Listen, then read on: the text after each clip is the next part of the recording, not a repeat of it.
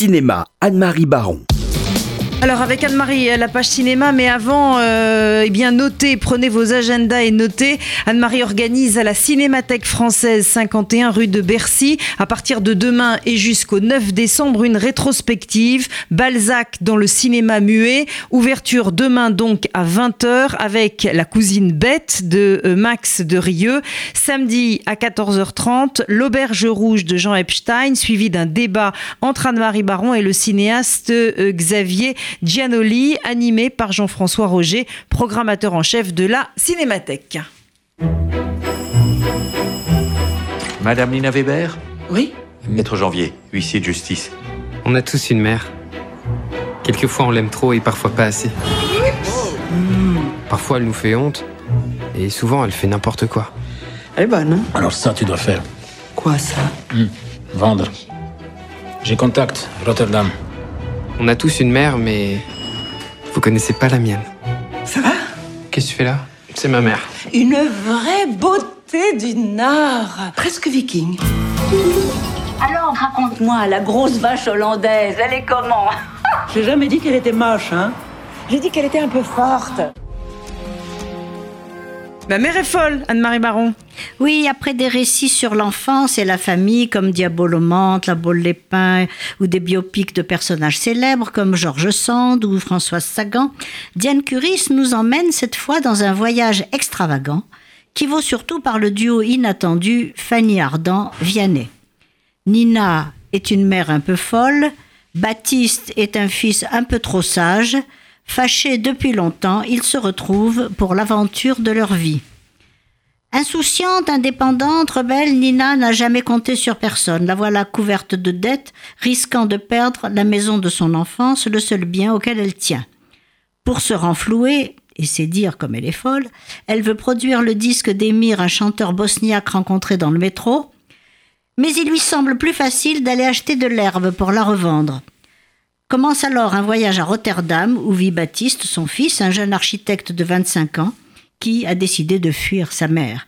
Pourtant, il l'accompagne dans cette aventure insensée et dangereuse que Diane Curis transforme en un portrait de femme irrésistible vu à travers le regard de son fils. Avec tout son charme, Fanny Ardant défend cette femme insaisissable. Elle sublime cette mère libre et déterminée, toujours prête à mentir, et qui réussit à reconquérir son fils. Celui-ci, interprété par un Vianney d'un naturel épatant, se débat entre la honte, l'indignation et la tendresse. Un film très attachant. Merci euh, Anne-Marie. Autre film. Il s'est passé quelque chose cette nuit, quelque chose de terrible. Nos maris ne reviendront pas. On est toutes seules. Ils ont volé beaucoup d'argent. Et des gens nous le réclament. Notre meilleur avantage, c'est d'être qui nous sommes. Pourquoi Parce que personne ne s'imagine qu'on va avoir les couilles d'aller jusqu'au bout. Alors, après Ma mère est folle, Les Veuves. Oui, d'autres femmes nous subjuguent, celles qui jouent dans le thriller musclé de Steve McQueen, Les Veuves. Quatre femmes. Véronica, Linda, Alice et Belle. Les trois premières ont perdu leur mari, tué lors d'un casse qui a mal tourné. La bourgeoise éduquée, la gérante d'un magasin de vêtements et la belle blonde maltraitée sont toutes en deuil et en détresse. Menacées par un criminel notoire qui se présente aux élections locales et à qui leurs époux devaient une grosse somme, ces femmes, que tout sépare, vont devoir s'unir pour ne pas couler. Et la quatrième, une coiffeuse issue d'un milieu modeste pour qui la vie est un combat, les rejoint et rejoint cette bataille de femmes. Si cette adaptation de la série éponyme des années 80 a des airs d'Ocean's 8 vus par le quatuor féminin, McQueen a plutôt l'ambition de rivaliser avec Heat de Michael Mann. Mêmes enjeux et ambitions dramatiques, même atmosphère lourde, même solennité, même personnage désespéré. Les Veuves est un film qui voudrait être pris au sérieux.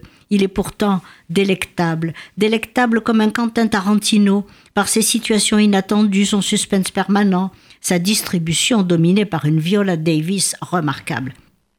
À voir absolument si vous aimez comme moi les bons thrillers américains. Et d'ailleurs, dans cette même veine, je vous recommande aussi le premier long métrage de Paul Thomas Anderson, Hard Eight, qui, réalisé en 1996, ne sort que maintenant. C'est l'histoire d'une rencontre entre un jeune loser sans un sou et un homme mûr qui décide de le prendre sous son aile et de l'aider à se refaire pour des raisons très mystérieuses. Un scénario simple et efficace, une mise en scène sans prétention, une résolution inattendue de l'intrigue, très intéressant pour les amateurs de ce grand cinéaste qu'est Paul Thomas Anderson de découvrir, traité pour la première fois, son sujet favori, l'emprise d'un être humain sur un autre qu'on trouve dans The Master ou dans Phantom Thread.